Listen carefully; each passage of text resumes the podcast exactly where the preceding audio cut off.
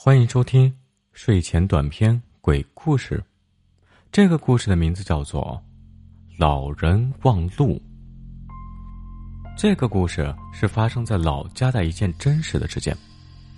村中有一位老者，年纪啊已经近百岁了，现在来说依然是本村最高寿的一位老人。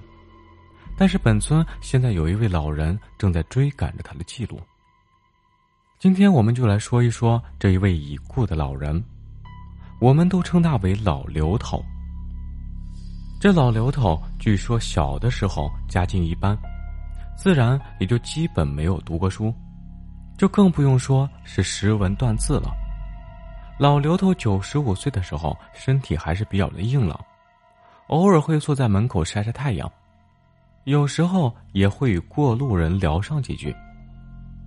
几个月之后呢，这老刘头的家人发现这老刘头变得有些古怪，整日里变得不愿作声，经常的站在院子门口向远方望去，这时不时的还自言自语的说上几句。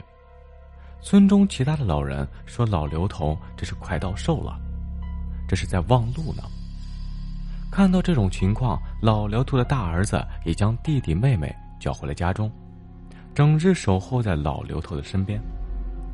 后来，据老刘头的亲戚描述说，这天夜里，老刘头像是变了一个人一样，突然问身边的子女要起了笔墨纸砚。老刘头一边催促，一边小声的说道：“快点给我，我师兄和师傅呀要来接我了。”也许此时的你会感觉特别的搞笑。但是这的的确确是这老刘头亲口说的。在给老刘头拿来笔墨的时候，这老刘头却大笔疾挥的写出了一副漂亮的毛笔字。当时在场的人都傻眼了，因为这老刘头根本就不识字，更不用说写什么毛笔字了。可是这老刘头却的的确确的写出了一手漂亮的毛笔字。至今大家也不知道这老刘头为什么突然间就会写字了，而且听说写出来的字还特别的漂亮。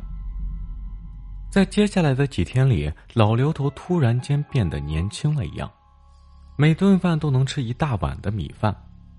一家人看到老刘头这么能吃，也都高兴了起来，都说这能吃是福。都说按照这个情况呀。这老刘头活到一百岁肯定是没有问题。当大家还沉浸在这段喜悦中的时候，老刘头夜里睡觉时，就安静的走了。